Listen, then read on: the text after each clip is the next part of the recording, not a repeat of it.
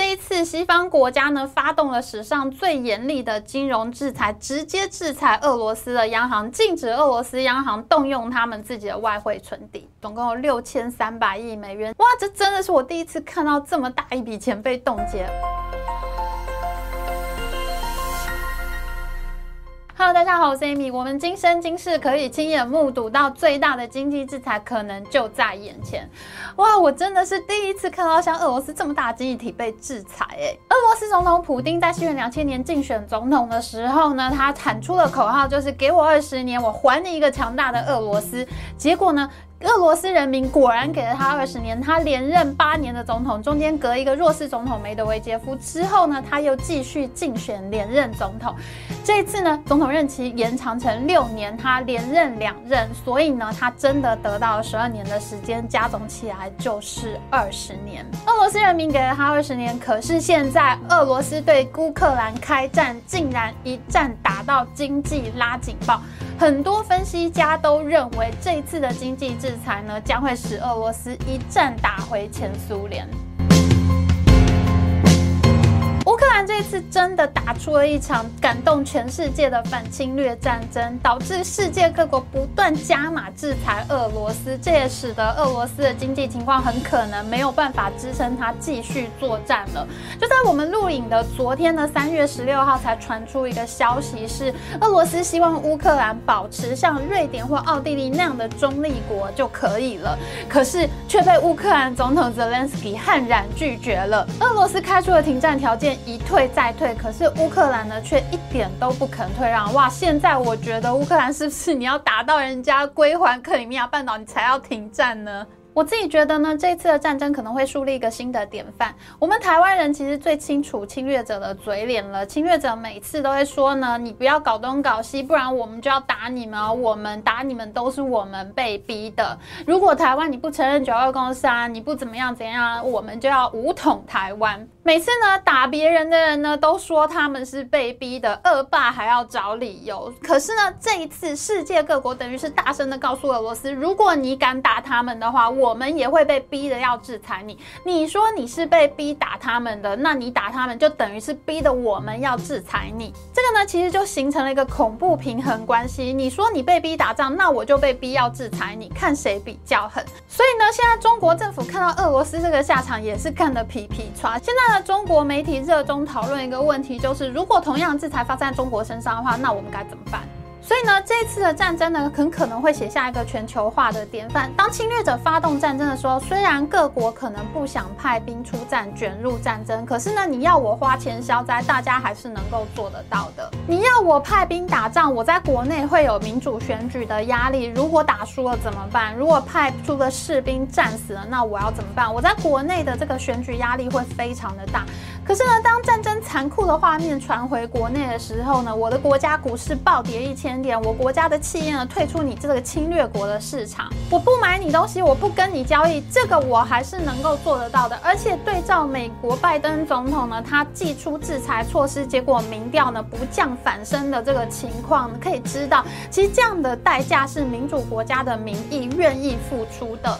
你看，就连最龟缩的德国，他到最后迫于民压力，都同意使出金融制裁的方式。所以我觉得到未来呢，欧美国家可能会更愿意用经济战这样的方式去制裁发动侵略战争的国家。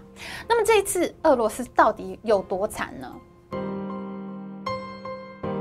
现在真的是很可怕，越来越多的大咖出来为俄罗斯敲丧钟，尤其是金融界的大咖一致不看好俄罗斯的经济。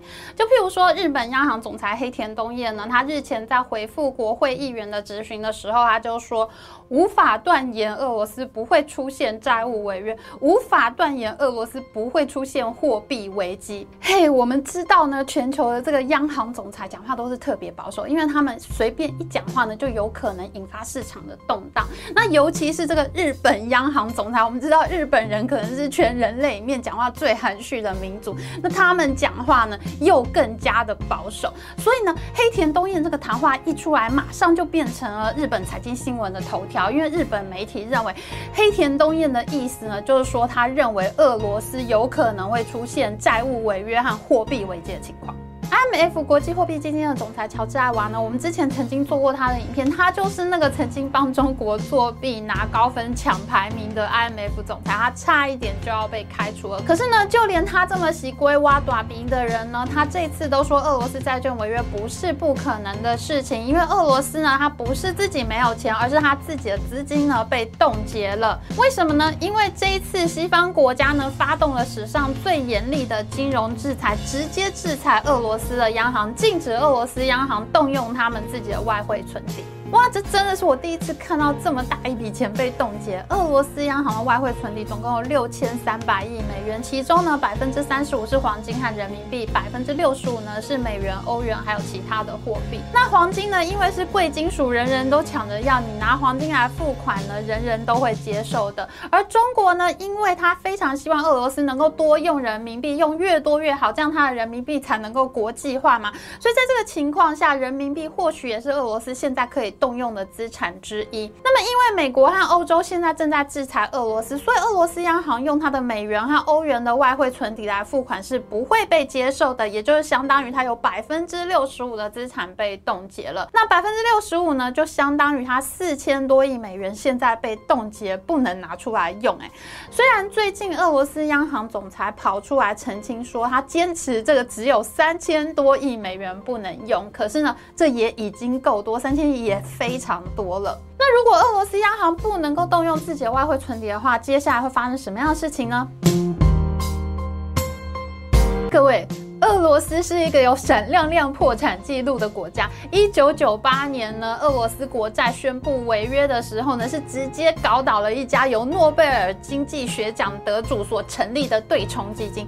这家叫做 LTCM 长期资本管理公司的对冲基金呢，当时是重压俄罗斯国债。他们认为呢，俄罗斯政府没有问题，一定能够还出钱来，不会破产的。结果俄罗斯政府就直接宣布他的债券违约，我就是不还钱，你诺贝尔经经济学奖也拿我没皮条。那这家由 T C M 公司呢，它重压俄罗斯国债部位实在太大，它做的是衍生性商品这个高杠杆的交易，所以它一赔下去呢，它自己都不够赔，它要把它其他所有资产呢都卖掉才能够赔得出钱来。哎，可是他如果把他其他所有的股票都卖掉，会发生什么事情呢？这些公司的股价就会暴跌嘛，对不对？所以呢，一暴跌，全市场的人都不得不出来卖股票，那就会造成整个市场上的流动性危机。这跟去年发生的 RK g o s 基金爆仓事件是非常类似的，只是 LTCM 的部位非常非常大，可能要乘以一百吧。所以当时呢，全美国是华尔街六大投资银行不得不站出来纾困，真的全美国有钱人都被问过一遍，到最后连巴菲特爷爷都站出来扛哎。所以呢，现在大家一讲到俄罗斯国债违约，大家心里还是余悸犹存呢。偏偏呢，这次日本央行总裁黑田东彦和 IMF 总裁乔治艾娃都说俄罗斯国债可能要违约，所以现在华尔街呢纷纷都在倒数计时，看俄罗斯能不能够。还得出钱来。其实呢，就在刚刚过去的三月十六号这个星期三呢，俄罗斯政府有两档债券，分别是二零二三年到期和二零四三年到期的两档美元债券呢，刚好要付利息了。那它总共呢要付出一点一七亿美元的利息，也就是新台币三十多亿元。其实你看这个钱非常小，怎么可能付不出来呢？可是呢，三月十六号晚上，可是整个华尔街都在屏息以待，看俄罗斯政府能不能够还出这笔钱来。那目前。目前为止呢，俄罗斯财政部长他是站出来说，我们已经还钱了，只是呢，因为俄罗斯政府和俄罗斯央行的海外账户都被冻结了，所以呢，这个交易可能通不过这个系统，所以到现在呢，还有很多债权人说他们没有收到钱。你觉得才还三十亿新台币很少，对吗？可是呢，他还有下一个还钱日，下一个还钱日呢，就是三月三十一号，总共有一笔三亿美元的本金要偿还。哎，三亿美元就是快要新台币九十亿元，这就有点吃力了吧？可是呢，还有下一个还款日呢，那就是在四月四号，它还有一笔二十亿美元的本金要偿付，那也就是相当于快要新台币六百亿元，那这就超级吃力了吧？所以现在呢，时钟真的是 tick tock tick tock。俄罗斯手上并不是没有美元，可是呢，它的资产被冻结。现在呢，整个华尔街都在等下一个还款日，三月三十一号都要看俄罗斯到底要怎么还这一笔钱。那摩根斯坦利的新兴市场主权信贷策略全球负责人，我，这头衔会不会太长？反正呢，这就是一个华尔街的大咖。他说呢，俄罗斯很可能会出现委内瑞拉式的债务违约。什么是委内瑞拉式的违约呢？因为委内瑞拉也是一个被美国制裁而不能出售它石油资产的国家，这导致它的债务一违约，它一还不出钱来，这个委内瑞拉的国债在市场上就只剩下一美元或者几美分的价值。对这种买债券的大投资人而言呢，这真的跟壁纸就没有什么差别了。那除非委内瑞拉的石油资产能够解禁，他能够出售他的石油，那委内瑞拉政府拿到钱以后呢，他才能够偿还他的债券。所以委内瑞拉式的惨剧会不会在三月三十一号或者到下一个债券到期日的时候重现呢？现在整个市场都在剉咧等。IMF 总裁乔治艾娃呢也非常紧张的跑出来稳定。是，其实他说哦，其实俄罗斯债券违约的风险呢，不会造成全球的系统性风险，因为俄罗斯的经济跟全球经济的融合度并没有那么高。而且说实话，这一次大家都已经看到俄罗斯现在这么惨了，不会有人还像当年的 LTCM 一样去重压俄罗斯债券的衍生性交易，你是不是很笨呢？不可能的嘛。反而是现在金融机构都已经开始认列他们的俄罗斯国债的账面损失，譬如说我们台湾的国泰人寿，它就已经。经认列了二十六亿元的账面亏损，那全球最大的共同基金公司贝莱德集团，它更是一次要认列一百七十亿美元，一百七十亿是美元呢，哇，这么大的账面亏损。当然，只要他们一直持有债券，而俄罗斯到最后可以解禁，可以动用他自己的资产的话，他们还是可以还钱，所以这些债券持有人还是能够拿到钱，这就非常像刚刚我们讲的委内瑞拉式违约，对吗？不过目前这个状况。况呢所有的金融机构呢，大概也都看得明白。我就暂时先把这笔钱呢列为是账面上的亏损。我就假设我其实现在是收不到这笔钱了。这次普丁当然是最欲哭无泪的人。其实，在二零一四年俄罗斯并吞克里米亚、进犯乌东的两个州之后呢，西方国家也对俄罗斯进行了经济制裁。我们今天进行的所有经济制裁措施呢，在当时呢，其实大部分都已经讨论过了。所以，其实普丁自己一直都有心理准备，他知道他有一天可能会面临这样的严酷制裁。那在这些年间呢，普丁已经大幅降低俄罗斯向外举债的比例了。在二零一四年的时候呢，俄罗斯的外债是高达七千多亿美元，可是呢，到了现在呢，它已经降低到不到五千亿美元的水准了。普丁他是一直非常认真的在做准备，因为他知道有一天他如果被制裁的话，他是没有外币能够还这些债券。而且呢，这段时间俄罗斯的央行一直都在很努力的存钱。我们知道，在疫情期间嘛，这两年油价是大涨的。那俄罗斯它的出口主要就是靠石油跟天然气，它的七成出口都是石油天然气。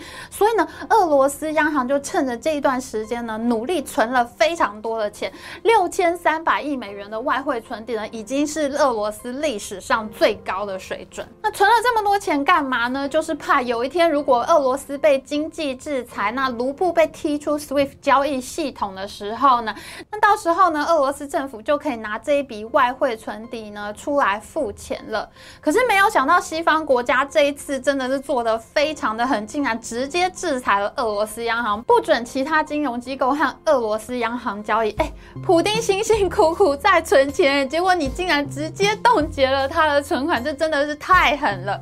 如果你之前有看过我们所做的美国如何进行经济制裁的系列影片的话，你就会知道，其实美国这个国家它是最擅长建立制度来保持自己领先优势的一个国家。这一次的经济制裁又再一次证明了这个论点。眼看就要还不出钱来，俄罗斯手上的美元、欧元资产全部被冻结了，而且呢，现在世界各国都在制裁它，它的东西卖不出去，拿不回美元回来，它现在真的没有。有美元可以用，那怎么办呢？俄罗斯的财政部竟然说：“那我们就要用卢布来还债了。你美元国债有什么了不起？美元有什么了不起？我们自己定一个汇率，我们拿我们觉得等值的卢布来还你这个美元国债。”我靠！这是要我们大家一起死吗？因为俄罗斯呢，现在已经被赶出全球金融交易的这个 SWIFT 系统了，那卢布呢，就相当于只能在俄罗斯国内使用了。我买你的美元国债，我借美元给你，你现在不还我美元，你竟然要把不值钱的卢布就丢给我，而且汇率呢是你自己说了算。我靠，我满手不值钱的卢布在手上，我要拿去跟谁换呢？现在卢布已经变成全世界没有人要的货币资产了。那么卢布重。贬没有流动性的话，会引发俄罗斯的货币危机吗？我们下集再说。喜欢我们的影片，请记得帮我们按赞，还有记得按订阅频道加开启小铃铛。我们下次再见哦，拜拜。